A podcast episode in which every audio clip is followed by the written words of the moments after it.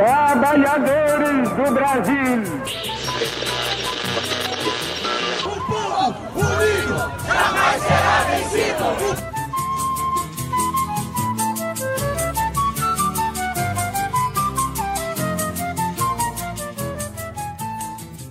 Fala, sinal, bom dia, boa tarde, boa noite aqui no podcast Papo Reto na Escola. Hoje é 24 de março de 2023, o dia lindo, céu azul aqui, ó, sol estralando ali no céu.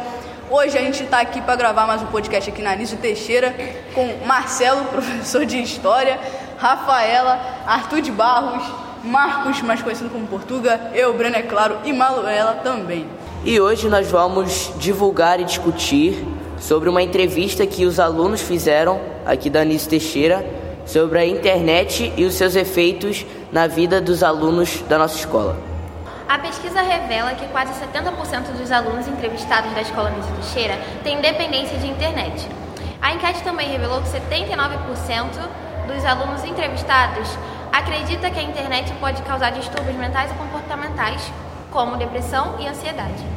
Para iniciar o nosso podcast, então, eu gostaria que os alunos responsáveis pela pesquisa detalhassem um pouquinho, contassem como essa pesquisa foi realizada. Então, eu fiz uma abordagem mais informal, eu cheguei conversando com os alunos e depois eu fui direcionando a minha pergunta, que eu fui encarregada, que no caso era se eles acreditavam que a internet poderia sim ou não desenvolver distúrbios mentais ou comportamentais. É, eu passei de sala em sala, mas a maioria que eu entrevistei foi geralmente na hora dos intervalos para não acabar atrapalhando aulas ou entre outras coisas.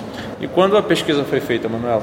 Eu fiz nessa terceira semana de março e eu acho que eu levei três dias para efetuar a pesquisa por completo. E você, Breno, o que, você pode contar para a gente sobre essa pesquisa? Como eu fiz? Como ela foi feita? Como foi realizada? Ah, eu fui com uma folha de papel, eu entrei em cada sala de aula e cheguei perguntando para cada aluno se eles se consideravam viciados em internet ou se eles utilizavam um uso extremo é, com a internet. E muitos deles responderam sim. Essa, na verdade, essa pesquisa foi feita já conseguiu ser completa por 206 alunos e mais ou menos acho que uma porcentagem de 67 é, alunos. 67%, né? É, 67% de alunos foi a resposta foi em si. Que sim, que na verdade tem algum tipo de dependência em relação à internet.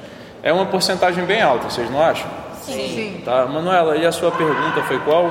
A minha foi, como eu disse, foi sobre questão de desenvolvimento sobre distúrbios mentais e comportamentais e teve 79% de alunos, que no caso foram 122, e 95 deles responderam, 97, me corrigindo, responderam que sim. Na verdade, 87, né? 87%. Ah, tá. Você está tá detalhando a quantidade de alunos. Tudo bem. Essas informações que vocês trouxeram são bastante reveladoras e ao mesmo tempo preocupantes. Num universo de 206 alunos, que foi o total de alunos que o Breno é, entrevistou, se quase 70% se declara dependente da internet, isso pode sim trazer impactos grandes na vida das pessoas. E aí eu pergunto para vocês, é, o que, que vocês acham do resultado da pesquisa? Então, como você afirmou, é bem preocupante porque pessoas assim tão novas já têm a ciência de que realmente tem dependência naquilo. Eu acho que por falta de ocupação do tempo ou de coisas que não foram, como é que eu posso dizer, apresentadas para eles para fazer em seu tempo livre, eles acabam gastando todo aquele tempo que restam a eles na internet o que é prejudicial, porque não são todos os conteúdos que estão na internet que vão favorecer a gente em alguma coisa na nossa vida. É, mas uma coisa que é interessante que eu pensei é o seguinte: a gente está aqui considerando que 70% se declara dependente da internet. Mas até que ponto isso pode fazer mal? Até que ponto isso pode ser prejudicial aos alunos ou a quem está sendo entrevistado? Chega a ser num ponto em que você não consegue se tirar do celular aonde tipo você tá viciado em alguma coisa e quando alguém vai te chamar para fazer alguma coisa e ou você ou sair alguma coisa assim você nega porque você tá lá sendo ocupado por aquele vício. Sem falar que uma situação que ocorre muito eu acredito né nos jovens é de a mãe tá chamando para ir para o almoço e o, e o, a, o jovem fala não calma aí já vou mas esse já vou aí o cara passa uma hora duas horas, mas não, não levantou ainda do sofá ou da cama, vendo ali seu TikTok ou jogando jogo online, alguma coisa assim do gênero. É, foi o que o Arthur falou. As pessoas passam muito tempo na internet, né? E isso, de certa maneira, é prejudicial. Mas será que é só isso? Eu acho que é a partir do ponto em que uma pessoa consegue perceber que realmente ela não vive sem aquilo, que ela realmente está presa naquilo, que ela necessita daquilo para poder efetuar as coisas que tem que ser feitas necessariamente na vida. Tipo, tem pessoas que não conseguem realmente largar o celular de mão, tipo, largar, não tocar. Tem gente que por mais que não mexa, fica com o celular ali perto ou pelo menos toca nele em qualquer questão de, de conversa. Tem gente que por causa de arquivos guardados ou aplicativos que tenha baixado, é, considere o, o celular mais importante do que a própria vida muitas vezes. É, na verdade, a vida moderna ela já está atrelada à internet. E não adianta mais a gente fazer esse tipo de, de, discussão e imaginar que a internet pode ser uma alternativa, porque ela está inserida nas nossas vidas e a gente não vai conseguir largar, a gente não vai conseguir deixar de utilizar a internet. Mas a questão é como a gente pode utilizar essa internet de maneira saudável, né? Realmente foi como o Marcelo falou, a internet é uma tecnologia que hoje em dia é realmente necessária porque sem ela não dá para efetuar quase nada. Mas eu acho que a gente poderia dosar a, o tempo em que a gente passa nela, o que a gente pesquisa e o que a gente vê nela, os impactos que ela causa em diversos conteúdos. Como tem pessoas que seguem blogueiras ou pessoas que fazem blogs que muitas vezes passam questão de fake news, como a gente já abordou como em questão de corpo, ou de beleza, ou de estereótipos. E acabam que muitas pessoas começam a se comparar com isso. Acho que as pessoas têm que ter ciência de que nem tudo que está na internet é realmente como é na vida real, na realidade. Tá, cê, rapidinho, Arthur, já deixa você falar. É que você tocou num ponto que é, que é bem importante que tem a ver com a segunda enquete que vocês fizeram, né? Que é a questão da, do, do tipo de expectativa que você cria ao utilizar a internet. É, e aí já não é simplesmente o fato de você perder o seu tempo utilizando de maneira excessiva, já é o tempo das expectativas, de você consumir determinados conteúdos e a partir do consumo desses conteúdos você associar a sua vida com aquilo. Explicando de uma maneira um pouco mais objetiva, de repente você vê aquele cara lá no YouTube, naquele canal, onde ele passa aquela imagem de que ele é o ricaço e de que ele conseguiu tudo na vida de um jeito tranquilo e que se você seguir aquele método lá que ele está ensinando, você vai conseguir também. Vocês acham que essa, esse é o caminho que acaba tornando as pessoas frustradas por de repente não conseguir as coisas que elas veem na internet? Eu acho que sim, porque assim, quando a, a questão do que você está falando, professor Marcelo está falando, é que a questão da comparação. Quando você vê uma pessoa que está se dando muito bem na vida, tanto nas redes sociais, como no Instagram, no Facebook, no YouTube, você vê que a pessoa se deu muito bem na vida, você quer ser como ela, mas depois, quando você vai ver, você não consegue, porque as pessoas pode, pode estar te roubando. Eh, falando que ah, se você comprar certa coisa, você vai estar, tá, você vai entender o método dele, método dele de ganhar dinheiro, mas na verdade esse cara está roubando dinheiro seu e por isso que ele está se dando tão bem. Tirando essa coisa do roubando, que você está dizendo que a gente não pode afirmar que as pessoas roubam, né, que é simplesmente golpe.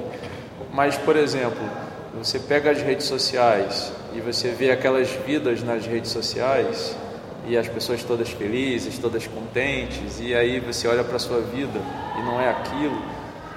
Isso não gera frustração, isso não gera sei lá, um sentimento de que você né, poderia mais?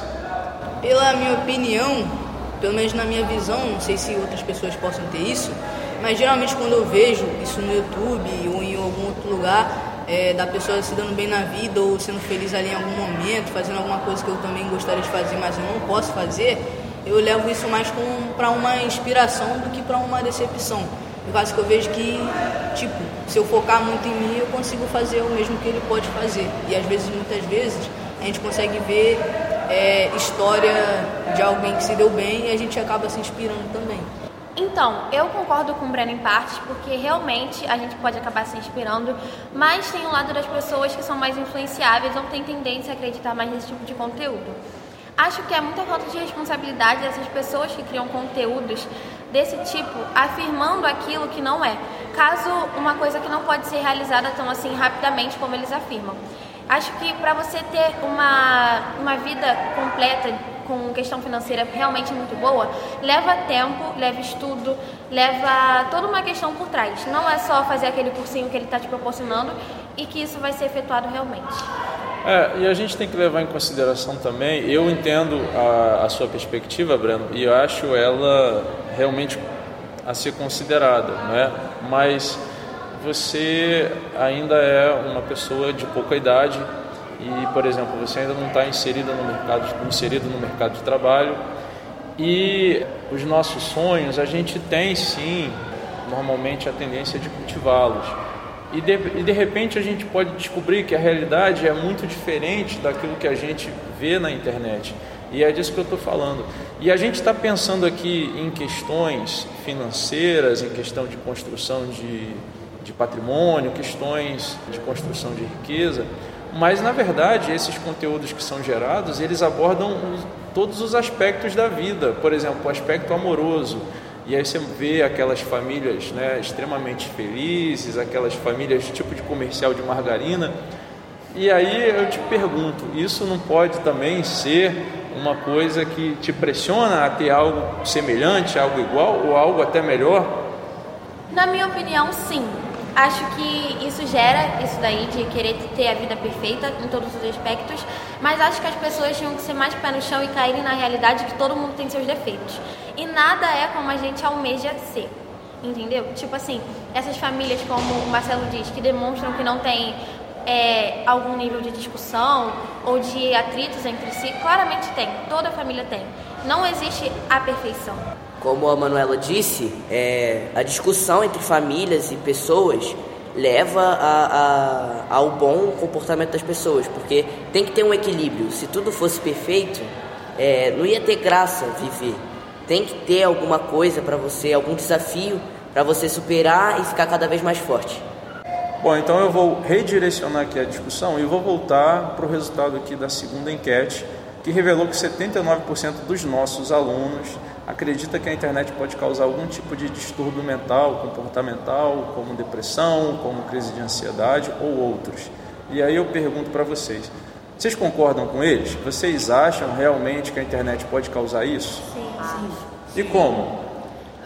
Por, por exemplo, na eleição do ano passado, teve muita, muita, muita gente se liberando na internet. E tipo, isso é um direito humano, sabe?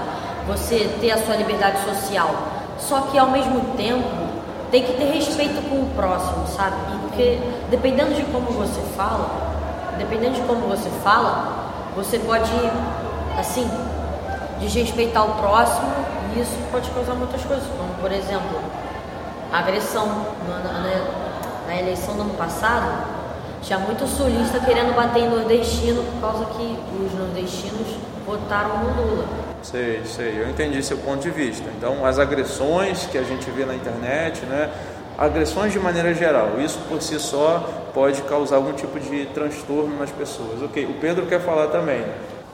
É porque na internet se pode achar muitas coisas como fake news isso acaba, é, as pessoas acabam acreditando nessas informações falsas sem, sem ver a fonte, sem ver o lugar onde estava nisso, e acabam acreditando nisso e acaba, muitas vezes, a discussão entre as, é, as pessoas acabam discutindo sobre essas coisas e isso acaba gerando muitos conflitos. Só que muitas das vezes não é sempre só pela ah, vi uma coisinha ali, não me senti bem, ah, tô passando mal. Não. Na mais vezes os adolescentes, das, os estudantes, ficam trancados no quarto, voltam da escola, se trancam no quarto e ficam o dia todo mexendo no celular ou dormindo. Isso prejudica porque ele não tem uma vida social, assim, pessoas para conversar, um esporte ou alguma coisa à tarde poder fazer. Isso acaba prejudicando, fazendo eles eles pensarem que eles estão sozinhos no mundo e que não tem ninguém para contar. Não, isso que você está falando é, é, bem, é, bem, importante, Rafaela. Rafaela, é, se é que eu entendi o que ela falou, ela está falando que a internet, ela, embora seja uma rede que, que ligue as pessoas no mundo inteiro, mas ela também causa isolamento, uma vez que as pessoas ficam lá é, vivendo muito mais no mundo virtual do que propriamente na sua vida, né? Como eu disse antes, eu concordo com a Rafaela, mas como eu afirmei antes, realmente quando você usa a, o seu tempo livre com a internet em excesso, não favorece muito. Como ela deu a opção de esportes, acho que os jovens hoje em dia poderiam sim ocupar seus tempos com esportes ou fazendo lazer ou até saindo com seus amigos. Acho que além disso também a, o nosso cérebro ainda está em desenvolvimento e quando, sei lá, a gente vê foto de, pelo menos eu sou assim, acho que você vai, vai se identificar com isso, e a Rafaela também, é, é, botam sempre um padrão né, de beleza, assim, tudo na rede social, então isso acaba fazendo com que a gente crie inseguranças, crie problemas de autoestima, que vai incentivar muito nos nossos relacionamentos que a gente vai ter na nossa vida. E complementando o que a Ana falou, é, quando tipo assim, as pessoas também veem os padrões de beleza das outras pessoas, se sentem chateadas, podemos dizer assim, e querem mudar o seu jeito de vida. Acho que é como o Marcelo disse, as pessoas criam muita expectativa naquilo que vem. E é isso que ocorre, entende? São coisas que a gente vai criando aquela expectativa de ter aquele corpo, de ter aquela beleza, de ter aquela vida, e isso vai isolando a pessoa aos poucos. E é o que acontece, como a Rafaela falou, a pessoa realmente se isola do mundo. Isso também acontece não só na questão do feminino também, que a a Ana. A Ana acabou se esquecendo de falar, porque muitas vezes também acontece, até com a questão masculina também. Às vezes tá lá o cara lá, o bombadão, tipo o Marcelo, e aí o cara quer ser igual ele, mas não pode, tipo, até que sabe porque, ah, tem que malhar, mas muitas vezes o cara fica tendo preguiça lá, ah, não vou malhar, não vou depois, e acaba nunca tendo isso, e a autoestima, ó, vai caindo só para baixo. O que é legal do comentário do Breno, que, que fica registrado, é que ele acabou de me fazer um elogio, né? mas eu quero, pode falar. Não, mas então, o que eu ia complementar da sua pergunta era que, tipo assim, essa questão de, de você ver assim e você pensar que, ah, eu queria muito ser igual a essa pessoa, mas eu não posso, porque essa pessoa por trás fez muitas coisas para poder chegar no, no, no, lugar onde ela está, sabe? É, essa, vocês estão falando dessa, dessa, dessa questão de estética, né, dos padrões de beleza que se consolidam. É, basicamente, a gente precisa ter já a consciência de que hoje os procedimentos estéticos eles são muito caros e não é qualquer pessoa que consegue ter a condição necessária para fazer esses procedimentos. Né? E, a gente, e eu não sou um entendedor de estética, mas eu sei que são muito caros. Então, basicamente, isso também gera uma angústia de você não conseguir fazer esse tipo de coisa que normalmente os famosos, né, os influencers fazem. Uma coisa que eu ia falar também era sobre as redes sociais, tá? Que é, muitas vezes a gente posta aquelas fotos bonitas, tudo, mas às vezes aquilo ali só representa 1% da vida da pessoa. Que tipo, o cara é, chega num lugar, é, sei lá, a própria é, Praia da Bica ali, você tira uma foto ali, parece que você tá no Havaí, mas você não tá, entendeu? Isso acaba, tipo, as pessoas acham que aquilo ali é verdadeiro, as pessoas pô, caraca, mano, esse, olha esse cara, olha a vida de luxo que esse cara tem, mas na verdade não é isso. É, então, assim, uma coisa boa que a internet já trouxe foi o marketing. Melhorou muito o marketing. Por exemplo, um confeiteiro. Antigamente, um confeiteiro, ele, pô, ele tinha que, por exemplo, abrir uma confeitaria, um lugar, comprar, alugar um espaço para vender seus bolos. Hoje em dia, ele tira foto da comida que ele faz, posta no Instagram e quem quiser comer pede para ele no WhatsApp, no Instagram e tal.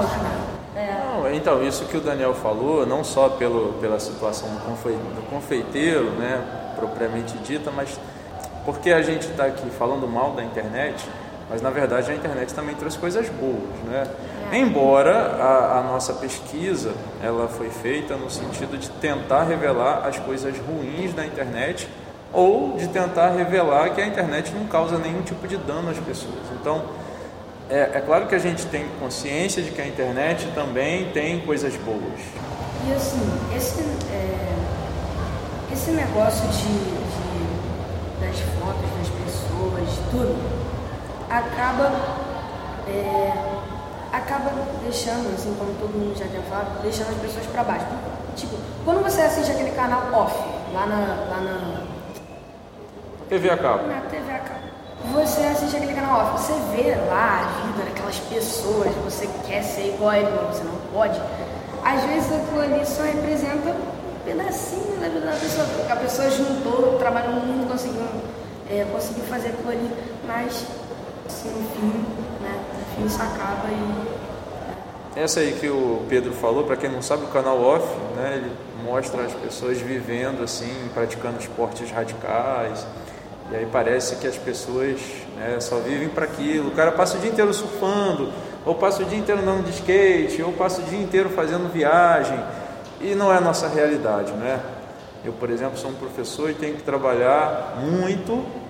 E mesmo que eu trabalhasse muito mais do que eu já trabalho agora, talvez eu não conseguisse ter a vida que, que essas pessoas têm. Uma, uma coisa que acontece muito, até comigo, é das pessoas verem uma. Tipo, pesquisar né, no Google, ver como é que é cada lugar né, do país. Aí a pessoa fala, ah, caraca, aqui no Brasil não tem isso, queria ser estadunidense, queria ser, tá ligado? Queria ser espanhol, português, porque, pô, o lugar lá é mó bonito aqui, não tem essas coisas, mano caraca, lá é muito mais legal, as coisas, você ganha mais dinheiro, mas acontece que você é brasileiro, né? Muitas vezes a pessoa acaba também desvalorizando um pouco o Brasil, porque ter esse negócio de eu quero ser holandês, tá? é, mas então, aqui temos um Portuga que inclusive quer falar. É, eu ia falar sobre isso, que isso aconteceu também na minha vida. É, em 2019, eu e minha família, a gente decidiu ir para Portugal, porque lá a realidade é completamente diferente daqui. É, o dinheiro vale mais e entre outros porém, só que é, lá o salário mínimo é muito baixo e o custo de vida também é muito alto. Então, por exemplo, o salário mínimo de lá é 600 euros e o, o aluguel já é 300. Você já fica só com metade e você ainda tem que ir no mercado comprar comida para sustentar a sua família ou você mesmo, sozinho. E por isso que a gente voltou para cá, porque mesmo aqui tendo os, os poréns maus, né? poréns ruins, como a segurança, lá aqui o salário mínimo é maior e dá para conviver mais com o dinheiro daqui. Isso eu concordo com ele, né? Que ele acabou falando um, algo falando de segurança. Daqui a pouco a gente está falando sobre geografia, né? Mas é, a questão da segurança é de muita gente também ver é, que, ah, sei lá, o que os Estados Unidos parece ser mais seguro de morar, porque aqui no Brasil tem Rio de Janeiro, aqui tem muito assalto. Mas assalto tem em todo lugar, mano. Se você se até no Egito ali nas Arábia tá tendo assalto também. É como o Daniel afirmou, na internet eles só mostram um lado da coisa, eles não mostram o outro. Então, é aquilo que eu sempre vim afirmando. A gente não pode se deixar levar pelo que a gente vê. Então, muito obrigado a todos que assistiram o podcast, ou na verdade ouviram o podcast, né? Até aqui. Tenho muito a agradecer mesmo por ter gastado seu tempo da sua vida aqui, que foi muito bom, inclusive. Mas o podcast vai acabar aqui. Tudo que é bom dura pouco. Né? Vamos terminar esse podcast aqui com algumas vozes que eu sei que você ouviu, né? Que foram umas vozes aqui da Ana, do Pedro e do Daniel, que teve um imprevisto, né? Eles chegaram um pouquinho mais tarde, mas chegaram para ver esse sol estralando também novamente. Então, muito obrigado aí a todos. Valeu! Valeu! Valeu!